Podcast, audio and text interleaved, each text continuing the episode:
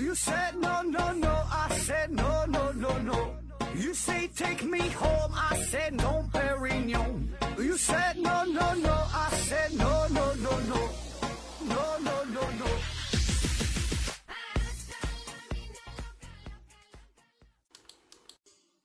拼命探索，不计后果。欢迎您收听思考盒子。呃，今天呢，这是临时插播了一期节目，因为出事儿了，出大事儿了。据说呀，黎曼猜想被人给弄出来了。估计大伙儿呢也都听说这事儿了，因为前两天呢就已经散布出了这条消息，然后大家就都等着九月二十四号。呃，今天这不二十五号了嘛？呃，咱们就插播了一期节目。其实咱们公司文案组听说这个事儿之后呢，也是十分的兴奋，也非常的关心，马上就是加班加点的工作。呃，赶制出了这期节目。毕竟啊，这事儿在科学史上，在数学史上都是一件意义十分重大的事儿。依稀记得呀，上次咱们跟风做节目呢，是霍金老爷子去世的时候。你看这个都是已经半年前的事儿了，这个时间呐过得那是飞快。那这一回呢，咱们又要一起见证一个历史性的时刻了，又一个数学先锋就要被我们登顶。其实啊，这个这事儿本身对于我们这些凡夫俗子来说，跟咱们真是一毛钱关系也没有。那题目呢也看不懂，呃，但是没办法啊，我们这个身体里就有着这种喜欢凑热闹的基因。那这从前一阵子这个疫苗事件，再到这个昆山宝马反杀案，呃，从冬至在美国出事儿，再到这个马云说要退休，再到这个单老爷子离世，再到最近这一连串的高铁霸座事件，社会的方方面面啊，我们都十分的关心。这一天天的，大家是指点江山，激扬文字的。要是没点这个新闻作为支撑啊，朋友见面了都不知道应该聊点啥。而这个黎曼猜想的证明，这事儿哈又足以让我们这些表面上爱好科学的朋友们集体高潮三天了。所以呢，我今天就来助助兴。其实这次跟风做节目，我们还是十分严谨的，就是我们毕竟咱们这是一档非常严谨的节目嘛，我还是想尽量保持这一种呃独立、客观、审慎、严谨的这种态度，并不是说单纯的想向大家普及一下黎曼猜想的这个具体的证明过程，因为我也看不懂。呃，也不是想单纯的要吹嘘一下迈克尔·阿蒂亚，就是这位老爷子吹嘘一下他开挂的人生。呃，因为我跟他也不熟。呃，我们的节目很简单吧，很纯粹，嗯，就是想蹭蹭热点。说到黎曼猜想啊，在不算太久之前吧，有两个同样超级，呃，世界级的特别重量级的这个数学猜想呢被证明了。一个呢是一九九四年的时候，这个安德鲁·惠尔斯他是证明了费马大定理。不过呢那个时候我还小啊，我还是个孩子。后来呢，是二零零三年的时候，佩雷尔曼他是证明了庞加莱猜想。那个时候呢，我小学还毕业，所以呢，根本也是狗屁不懂哈，看不太看不太明白他这个证明。当然了，现在我也不懂。那虽然在自己生活的这个年代呀，经历了如此伟大的时刻，那但在当时呢，并不知道也没有注意嘛，所以呢，这些呢，都只是停留在书本上的数学神话。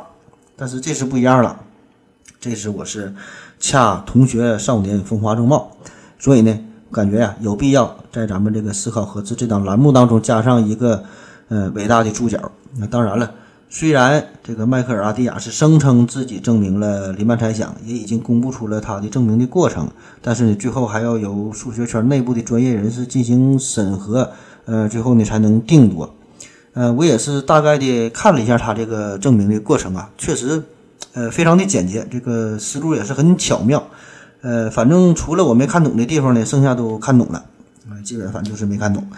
呃，因为大家十分关心这个事儿嘛，也想多了解一下，所以呢，我就随便的胡说一通啊。如果呃各位朋友有这个数学专业的，或者是有相关其他专业的这个朋友收听了咱们这期节目，你就当个笑话听就行哈，就是博君一笑呗。那关于黎曼猜想这事儿，那我们之前也曾经做过专题的栏目，叫我真的在还想再活五百年，有这么一个系列。这个系列呢就介绍了几位呃英年早逝的伟大数学家。那这里边呢就包括享年仅有三十四岁的黎曼先生。这黎曼呢，他的一生非常的短暂，但是呢却很神奇。呃，他随便一个废弃的手稿啊，就够 N 多数学家研究 N 多年。那他的一个猜想，更是折磨了我们一百五十多年。他的一句证明从略，更是呢让后人花费了无数的代价。那最后才知道，他并不是在开玩笑。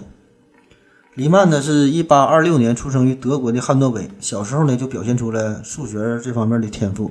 十九岁的时候呢，就进入了当时的数学中心——哥廷根大学，主要呢学习哲学、神学和数学。而后呢又是转战柏林大学。那在这里呢结识了雅克比和狄利克雷两位大师，而黎曼的呃博士的导师正是数学王子高斯。那具体他们怎么教的，黎曼怎么学的，咱就不说了。反正一听这些大咖的名字啊，就知道这里边的事儿呢不那么简单。咱述说简短吧。后来呢，黎曼是因为肺结核，在三十九岁的时候就永远的离开了我们。这书说的有点太简短了。无论如何吧，呃，这个对于数学数学界来说，对于咱们全人类来说呀，这个无疑都是一个巨大的损失。但是呢，对于当时的数学家来说，这个可是一件好事。那如果这个黎曼哈，他要是像高斯那样活到七十八岁的话，估计啊，当时全世界一半的数学家呢都得失业。这个黎曼先生非常短暂嘛，所以他生前发表的这个文章呢，其实也并不多。据说好像是只有九篇。呃，虽然也是留下了一些手稿，但是大部分的手稿呢，还都被大火烧掉了。那通过后来的整理，才发现黎曼研究的领域啊，比我们想象的还要广泛，以至于后来这爱因斯坦呢，在他创立广义相对论的时候，也要借助于黎曼几何的辅助。当然，咱们今天的重点呢，还是放在这个黎曼黎曼猜想上面。呃，在一九零零年，那么希尔伯特在巴黎数学大会上提出了著名的二十三个数学问题，这个黎曼猜想呢，就是其其中的第八个问题。这里边呢，呃，包括我们比较熟知的，就是这哥德巴赫猜想啊，这个是咱们嗯最为普遍的、最为知道的一个这个数学难题了。那当然了，其余大多数的问题啊，咱就不知道了，因为这个题目咱也看不懂。那别说是看懂了，这读都读不顺溜。就比如说，呃，由自首函数构成的解析函数的单质化，还有什么？呃，给定单值群微分方程解的存在性证明，反正就是这些都是老难老难数学问题了。呃，总之吧，你看这些问题的提出，它呢这些还极大的推动了二十世纪数学的发展。那在许多的数学家努力之下吧，这个希尔伯特的这些问题，大多数的问题也是相继的得到了解决。呃，我记得好像是已经解决了十九个，然后剩余的那些问题呢，也是部分的得到了解决。但是这个黎曼猜想啊，这个他只是微微一笑，绝对不抽。在公元两千年的时候，我们是跨入了新世纪嘛，有到了新的千年。这时候呢，克雷数学研究所提出了世界七大数学问题，也叫做千禧年大奖问题。呃，可以说呀，这个是向希尔伯特二十三个数学问题的致敬，同时呢，也是一种数学精神的传承，呃，也是为新世纪的数学的前行指明了努力的方向。那当然了，人家敢叫这千禧年的大奖嘛，这个大奖啊，这奖金还是比较可观的，每个问题悬赏一百万美元。当然了，钱不钱的这都是小事儿，呃，比如像证明庞加莱猜想的这个佩雷尔曼哈这种怪人，对于他来说，这金钱是毫无意义。呃，黎曼猜想，他呢，你看，既是希尔伯特二十三个这个数学问题之一，同时呢，也是世界七大数学难题之一。这些呢，就足以看出它的重要与复杂性了。那么，这个黎曼猜想到底他说的是什么事儿呢？我试着跟你说说哈，您试着听一听，听懂听不懂的，咱都不要钱。呃，我们都知道啊，就像二、三、五、七、嗯、十一啊这种数，这些呢被称为素数。这也是我们节目的一个编号啊，这是咱们节目编号的特点。而四、六、十、一百、一千、一万哈，二零四九这些呢都是合数，就是除了能被一和本身整除以外，还能被其他的数整除哈，这就是合数。所以呢，从某种程度上来说吧，这个素数呢就像是构成了自然数体系的一个基石，就显得非常的重要。所以呢，数学家们呢就想研究一下。但是人们很早就发现了，这个数数的分布并不是追寻着一个特殊的什么规律，呃，也没有一个公式可以描述，呃，这种数数的分布的特点。那在这个数学王国当中啊，这个数数呢总是以一种杂乱无章的状态存在着，我们呢也无法预测下一个数数是什么。除了一个一个的验算，好像也没有什么简洁的办法能让我们去研究数数。然而呢，这个黎曼呢，他就发现了这个数数的分布的频率。与一个函数哎有着密切的关系，这个函数呢就叫做 zeta 函数。当然，数学里边这个叫 zeta 函数的函数很多，我们这里边特指的呃就叫黎曼 zeta 函数哈。那么啥叫 zeta 函数？咱也不用被它的这个名所吓到了，听着挺高深的。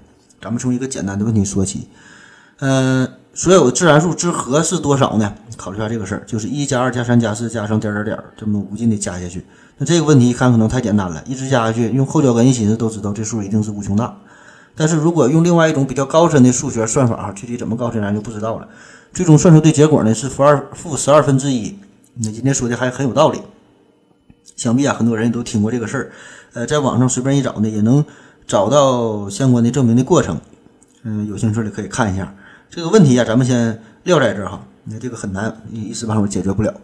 那为什么会出现这种情况？非常粗糙、非常不负责任的说呢？这里边呢有一个主要的原因，就是把这么一堆数加一起。嗯，有两种情况，就是咱把这个数啊，就是一加二加三加四，感觉这些非常有规律的数，这种加一起啊，有两种情况。一大类呢，就是这些数一个一个加起来之后，最后的结果呢会是无穷大。比如说前面说的一加二加三加四这种加到点点点啊，或者是一加四加九加十六加二二十五加上点点点，也就是可以看出是 n 的平方。嗯，这些加下去之后都会得到无穷大，这就比较简单的简单的哈，属于一眼就能看明白的。那还有一种呢，就是比较隐晦的，比如说一加上二分之一加上三分之一加上四分之一加上五分之一加加上点点点。你看这这些数，虽然每一项都比前面这一项要小，但是你不停地加下去，这个结果。也是无穷大，它是不会收敛的，就是非常的放纵啊。那对于这种情况，专业的说法呢，就叫做发散级数。你看，这是一大类了。那另外一大类呢，那自然的就是收敛级数。比如说，一加上二分之一加上二的平方分之一加上二的立方分之一加上二的四次方分之一加上二的五次方分之一，点点点。那虽然你看这些数哈，这是无穷多个项加在一起，但是呢，最后的这个结果啊。并不是无穷大，而是接近于某一个固定的值。那这样的例子呢还有很多很多。所以呢，人们对于这种可以收敛于一个固定值的函数，哎，就非常感兴趣了。那这是两两类哈，一类是发散的，一类是收敛的。那么 z 的函数长得啥样呢？它的形式啊，就是一加上二的 n 次方分之一，加上三的 n 次方分之一，加上四的 n 次方分之一，加上点点点。那这个看着就非常眼熟了。如果你把这个 n 等于一代入这个式子当中，那就得到了一个调和级数，就是我们说到的第一种情况。那么它的结果就是发散的。但是当这个代入其他数，就是这个 n 大于一的情况下，不管这个 n 是多少，得到的所有值，这个结果它都是收敛的。也就是针对于每一个不同的 n 都有一个对应的值，它一定会收敛于某一个固定的数。其实啊，这个就和咱们上初中、上高中的时候学的差不多，呃，只不过呢，咱们那个时候是用 x、y 哈，这个时候就是换一个形式，感觉有点高大上了。嗯，其实呢，它都是一个道理。那以上呢，这个就是对于这套函数一个最最基本的一个介绍，那它就是这种形式。那么说了半天，这个 zeta 函数和素数之间有啥关系呢？这就得清楚另外一位数学大神，嗯，莱昂哈德·欧拉。这欧拉。一听这事儿，他就说这事儿好办。欧拉早在一七三七年，这个欧拉呀就提出了叫欧拉乘积公式。具体的表述呢，呃，就是 zeta 函数的求和等于一减去素数的负 s 次方的倒数的求积。那可能我这没说呀，您各位不太容易理解。其实呢，如果你写出来慢慢看的话呀，我相信您还是看不懂。这开玩笑哈，其实应该能看懂，这个并不难。嗯，这个结论是怎么来的呢？这个其实真不难的，毕竟咱们这是一档音频栏目，音频栏目哈，就不太容易说这些方方程什么什么公式哈这些事儿，一念一大堆哈，这在脑子里很难想象。呃，我就跟你说一下它的核心思想嘛，这不是一大一大堆数嘛，这一一串数哈，它的核心思想呢，就是相当于构造了一个筛子，类似于上古数数大神，呃，埃拉托斯特尼他的这个筛法一样。就是把那些非素数项啊，从这个 zeta 函数中，zeta 函数就是不是一二三四没排去嘛，把非素数项从这个 zeta 函数里边就给筛掉了，剩下的呢就是素数。那这样呢，就把这个 zeta 函数和这个素数呢巧妙的联系在一起了。行了，反正领悟一下精神就行了。那如果说到这的话，您就已经开始听不懂的话，哎，那就好办了。那接下来我就要放开了编了。那么在此之后啊，又发生了许多事儿，许多数学大神在这个 zeta 函数上。在基础之上吧，就不断的加工啊、改进呐，这样呢，就使得对于数数的研究也是有了新的进展。毕竟啊，能把这个数数杂乱无章的分布与一个公式联系在一起，这个已经是从感性上升到理性的认知了，这就是一个数学史上的重大的飞跃。然后这个包括高斯啊、勒让德哈等等很多数学大家就深入的研究了这个数数的分布规律。呃，而且呢，他们这俩人啊还独自的提出了数数定理，大概的意思呢就是给出了数数在整个自然数当中的一个大致分布的概率。呃，这也是可以说是两千多年来人们首次触摸到数数出现的规律。当然了，这二位二位爷哈并不是今天的主角，咱就不说他们了，咱就直接说这个黎曼。此时啊，这个黎曼是三十三岁，他呢已经是德国柏林科学院的通信院士了。呃，此时呢，他也是正致力于数数分布的研究。那么在前人的启发之下呢，他发表了一篇名叫《论小于已知数的数数的个数》这个文章。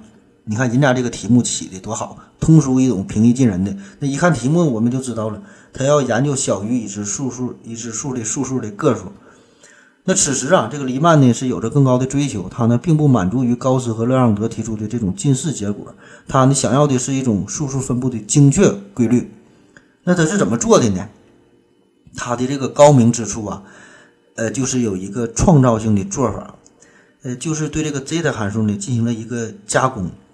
具体来说吧，就是他把这个指数 s 引入到了复数的形式，这个复啊就是嗯复杂的复啊。复复数啊，就是里边带着虚数的那种数。那原来这个 zeta 函数呢，只是考虑什么发散呐、收敛的问题，分母中的这个指数就是大于、小于这些事儿。那无论怎么算来算去，这些都是在实数范围内兜圈子。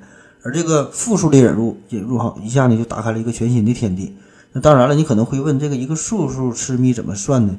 比如说这个，嗯，五的二加三 i 次幂，这个怎么算呢？哈，这个初等数学当然是不明白了。呃，这个也不是咱们所要操心的事儿。这个大致的算法就是需要用什么欧拉公式进行变换的，这个不是重点啊。这咱也就不不懂啊，咱就是不不往下说了。这个问题的重点就是要把这个函数和这个平面结合起来。这啥意思？就比如说这个一元二次方程，它在这个平面上呢就是一条抛物线。呃，它呢可以有两个零点，就是与这个 x 轴的交点嘛，这个也是方程的根，并且呢有相应的求根公式，可以给出零点的具体位置。这是一元二次方程，就是嗯二分之负 b 加减根号，嗯 b 方减四 ac 嘛，这个是就咱们都熟悉的就这个事儿。那其实它的这个对于这函数的研究啊，这个道理呢也差不多。对于函数的研究，它也是也是想了解函数的一些特殊的性质嘛。那这个时候这个零点呢也是非常值得关注的。那所谓的零点呢，就是使得这个函数取值为零的一个数值的集合呗。那么这个时候，我们面对的问题就是这样了，就是一加上二的 s 方，呃 s 次幂分之一加上呃三的 s 次幂分之一加上四的 s 次幂分之一，呃这个式子点点啊加下去，那么这个式子这个 s 取多少的时候能让这个式子这个和加一起是等于零呢？那以咱们大多数人的水平上一看，这个式子这 s 等于多少，它也不可能等于零啊。那我就直接给出答案了。这个答案呢，分为两大类。专业的说法呢，叫做 z 的函数具有两类零点，其中呢，其中一类叫做平凡零点。说人话就是说，这个 s 等于负二、负四、负六、负八等等等等这些负偶数的时候，呃，这这个这些数加一起哈，就等于零。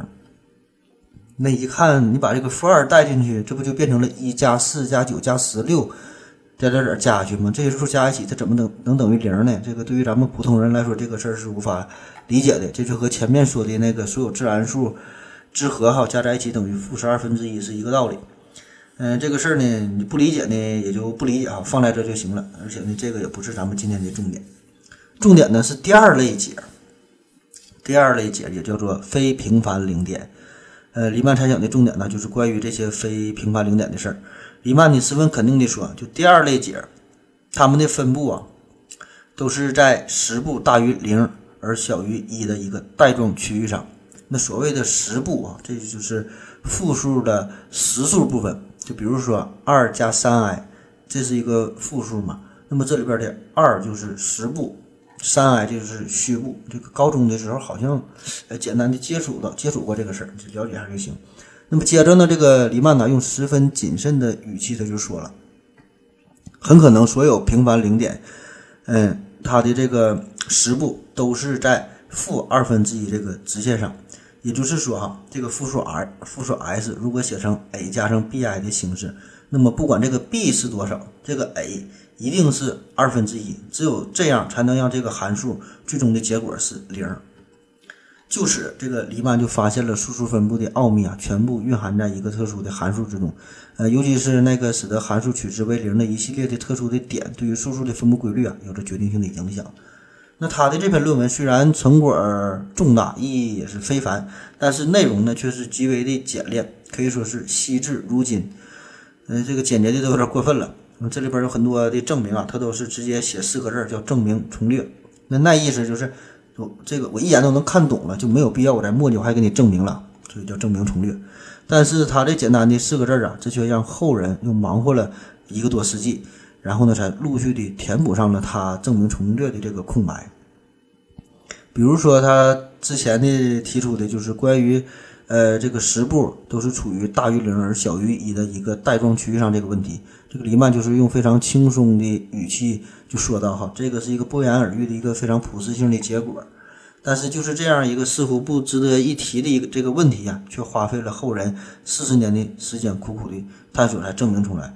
而且这个芬兰数学家梅林正是因为所谓的这一小步的贡献，也足以让他在数学史上名垂青史了。当然了，面对黎曼就这种世界级的权威提出的观点，呃，也曾有人提出过质疑，就是说你权威咋的？权威也不说啥都对呀。嗯，就是怀疑黎曼那些所谓的证明从略会不会就像这个业余数学家的费马的那样的，就是只是呃自己一时的错误的想法，就误以为自己解决了问题，然后当成了真理呢？那实际上并没有真正的解决呢。所以怀疑这个黎曼是不是也有类似的情况出现？但是答案却是 no。那显然是我们图样了，或者说是当时持怀疑态度的数学家图样了。在一九零三年。丹麦数学家格兰姆，他呢是计算出了前十五个非凡非平凡零点的具体的数值，呃，结果呢是全部位于黎曼猜想所预言的这个临界线上，嗯，可以理解为哈，就是他算出了这个方程的十五个解，而这些解的共同特点呢，就是它们的实部都是二分之一，这也是人们首次窥视到黎曼这套函数非平凡零点的具体存在。那此后的计算也是极为的缓慢。嗯，直到一九二五年，那里特尔伍德和这个哈代呀，就改进了计算方法，算出了前一百三十八个零点。这个呢，就基本达到了人类计算能力的一个极限了。呃，在这之后吧，陷入了一个长期的停顿状态。原因就是这个计算零点这个方法啊，太过笨重了，计算量就非常的巨大。那企图用人类的蛮力来暴力破解黎曼这条函数的秘密，这必然是一场非常壮烈的笑话。那既然是计算方法比较笨拙、比较落后，使得计算陷入了停顿，那这时候我们就需要一个全新的计算工具了。这个全新的计算工具啊，是在一九三二年出土的。为啥叫出土呢？就是因为啊，这并不是当时某位数学天才提出的一个什么全新的办法，而恰恰呢是从已经入土的黎曼手稿当中找出来的。这个黎曼被埋藏多年的办法啊，可以说是重见天日，而让人。呃，感觉又惊又喜，又有点侮辱的意思的是，就是虽然此时黎曼已经在地下沉睡了六十六年之久，而他的数学思想却仍然远远领先于当时数学家。这个发现黎曼呃这套函数非平凡零点的这个计算呢，可以说是，呃为这个呃黎曼猜想啊带来了一个脱胎换骨的呃一个思路，带来了一个呃新的启发。也提供了一个全新的数学工具，这样呢，就让停滞在第一百三十八个零点上的计算就重新启启动了。呃，另一方面呢，这也在很大程度上驱散了那些曾经对黎曼论文当中那些证明重略持有怀疑态度的科学家心中的阴影。因为确实，你这个满篇证明都写着这个证明从略，多多少少啊，会让人感觉到黎曼呢有点装逼的感觉哈。而此时，人们不禁要感叹到，原来黎曼那篇看似高度精简的论文背后。其实呢是有着大量扎实的研究基础的。这时候，这个科学家就越发的感觉到，不仅是自己图样了，而且呢自己是图三炮了。这个大神呐，毕竟是大神，有些事儿呢是你们不懂，那即使说了，你们仍然不懂。这个黎曼呢，只是懒得和你们去解释，懒得和你们说哈，呃，并不是因为这个地方太小写不下，你们这些地球人呐太可笑了。那说到这个黎曼的手稿，嗯、这个还是一个比较遗憾的事儿，因为他生前的手稿其实本身倒是不少，但是最后留留下来的寥寥无几，因为大部分都是被他管家所烧掉了嘛。然后他的妻子呢是抢救出了一小部分，后来呢是赠送给了黎曼的好友，叫做戴德金，这样呢才算是保留下来了一部分。那此后呢，也有很多的数学家慕名而来到这个哥廷根呐，就希望从黎曼手稿当中得到启发嘛。但是这里边除了前面说的，呃，那位德国数学家西格尔，就是从这个黎曼手稿当中得到了关键性的启示，就是提出了黎曼西格尔公式，然后使得人们可以更加轻松地继续推进零点计算，并且呢获得了菲尔兹奖以外啊，绝大多数的数学家都是乘兴而来，败兴而归，基本是没啥收获。因为黎曼写的这个玩意儿啊，确实跟天书一样，思维跳跃，天马行空，根本就看不明白。你想想，他正式发表的论文都是一堆一堆的证明重略，你都看不懂的，更别说平时写的这个手稿了，那根本就不是人看的东西。嗯，反正吧，在这个黎曼希格尔公司的帮助之下，短短的几年时间吧，数学家把这个零点的计算呐推进了到了一个全新的数量级。这个二战爆发之后，电子计算机是飞速的发展，这个计算呢已经不再是一个绝对的瓶颈了。这呢又使得这个非平凡零点的计算呈现出了一种井喷的趋势，就又推进了好几个量级，从这个两万五千直接干到了三百五十万个。当然，所有这些结果无一例外的都是位于黎曼猜想所预言的那条神秘的临界线上。那之后呢，人们把这个记录啊又推进到了十万亿，呃，黎曼猜想呢都是成立的。嗯，而且呢，也没能发现任何一个非平凡零点的解，这个十步不是二分之一的情况。那此时人们就是越发的感觉到黎曼的伟大，但是呢，这个距离真正破解黎曼猜想还有很长的路要走，因为就算是这个十万亿，那和无穷大比起来，仍然呢是沧海一粟。这黎曼猜想啊，从他的提出到现在，已经是有一百五十多年了。那无数优秀的数学家，这里边包括精神病患者纳什，也包括拉马努金的老师哈代等等很多人，是经经过了各种尝试、各种努力，虽然呢是得到了不小的收获，但是呢仍然没能从根本上解决问题。呃，此前得到的最好的结果就是已经证明至少有百分之四十的非平凡零点是位于这条临界线上。那至于百分之百呢，还是有很大的差距的。所以呢。这个黎曼猜想也逐渐被人们认为是数学领域里边这个头号难题。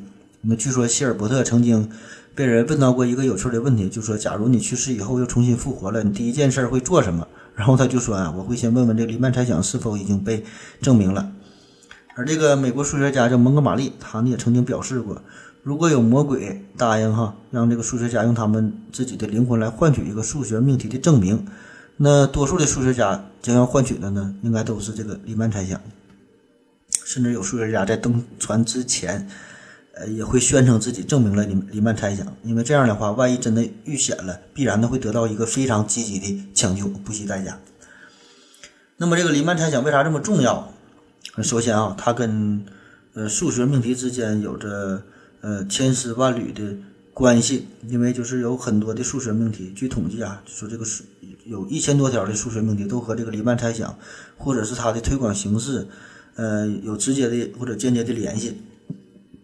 也就是说，黎曼猜想一旦被证明，那么这些命题呢，也就可以荣升成为定理。反之，如果黎曼猜想被推翻了，那么这一千多条数学命题呢，也就成为了这个黎曼猜想的陪葬品。那到底是一人得道，还是说株连九族？哈，弄的这一千多条数学定理啊，天天是提心吊胆的。那一个数学猜想能与这么多的其他的数学命题有这么密切的联系，这个事儿啊也是并不多见。再有就是一个数学猜想的重要性呢，还有一个非常重要的衡量指标，呃，那就是在研究这个猜想的过程当中，看看能否产生一些对数学其他方面有贡献的结果。嗯，就比如说这个费马猜想啊，曾经的费马猜想，这个希尔伯特就说，这个费马猜想就是一个会下金蛋的母鸡。那么用这个标准来衡量的话，这个黎曼猜想也是丝毫不逊色于现在的这个费马大定理。那最后就是一个很出人意料的事儿，就是这个数学，呃，这个黎曼猜想啊，本身是纯数学领域的呃一个研究，但是呢，它现在呀与这个物理学很多的事儿呢也都是联系在了一起。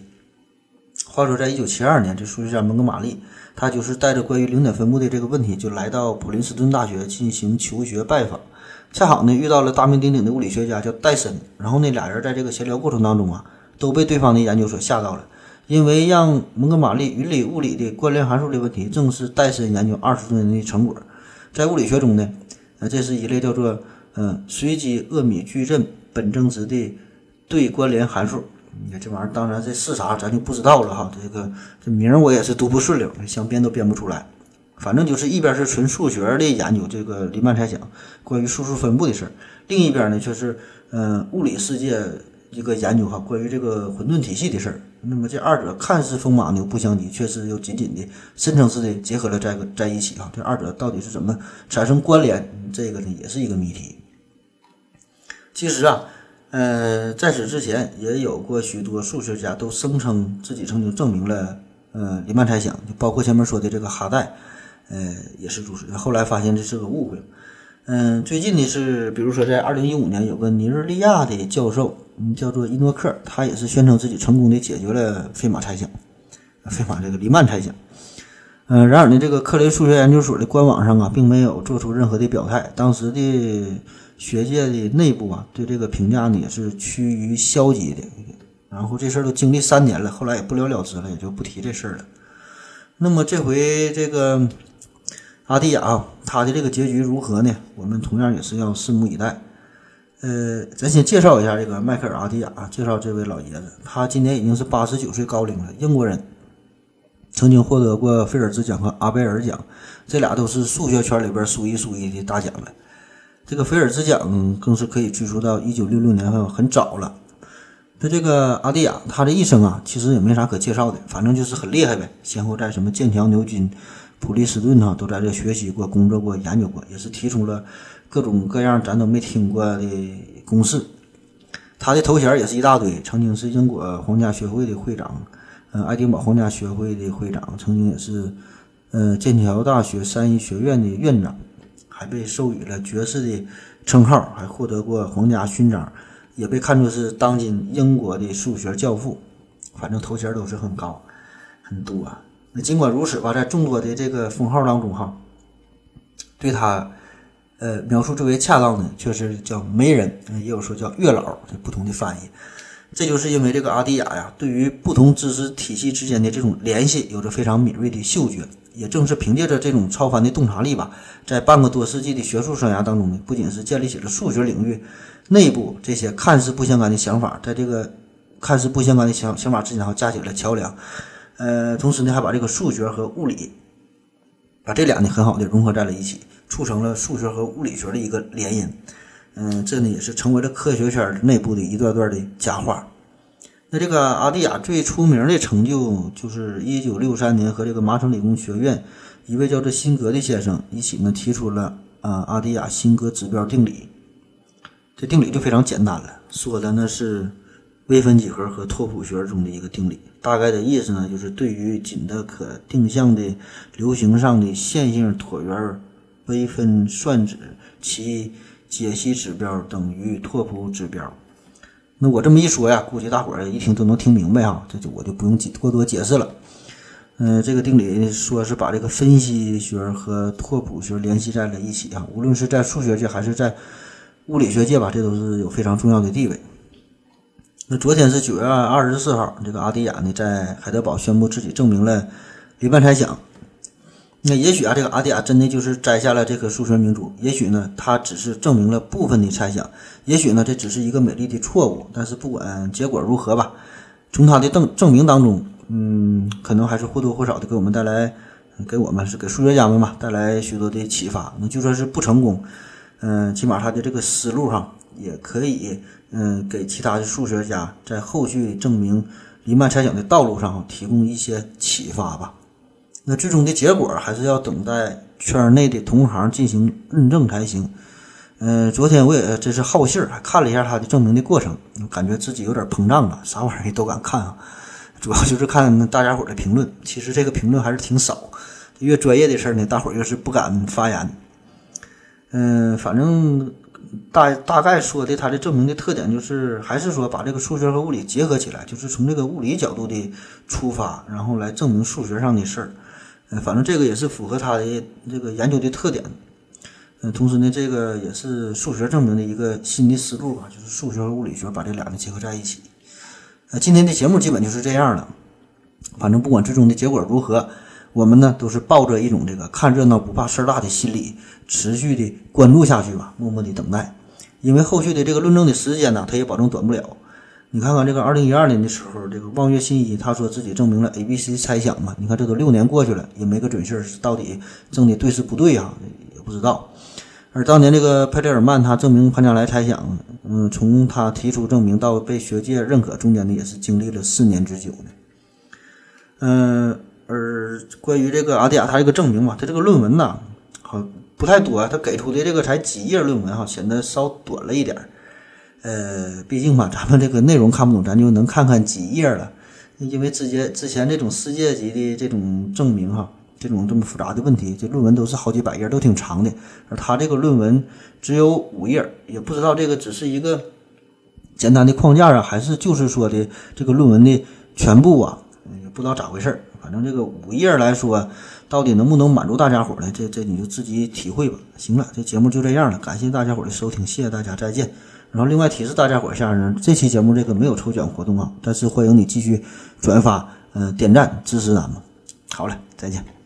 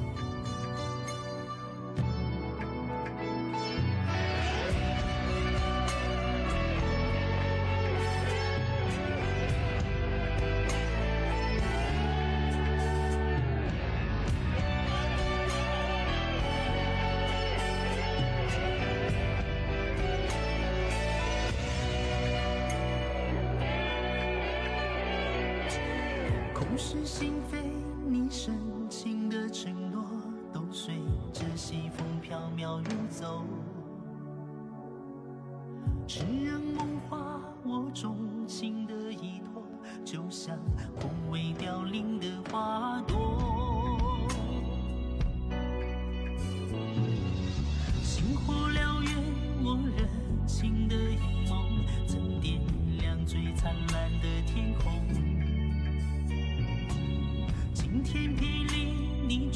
心的放手，在我最需要你的时候。于是爱恨交错，人消瘦，怕是怕这些苦没来由。于是悲欢起落，人静默，等一等，这些伤会自由。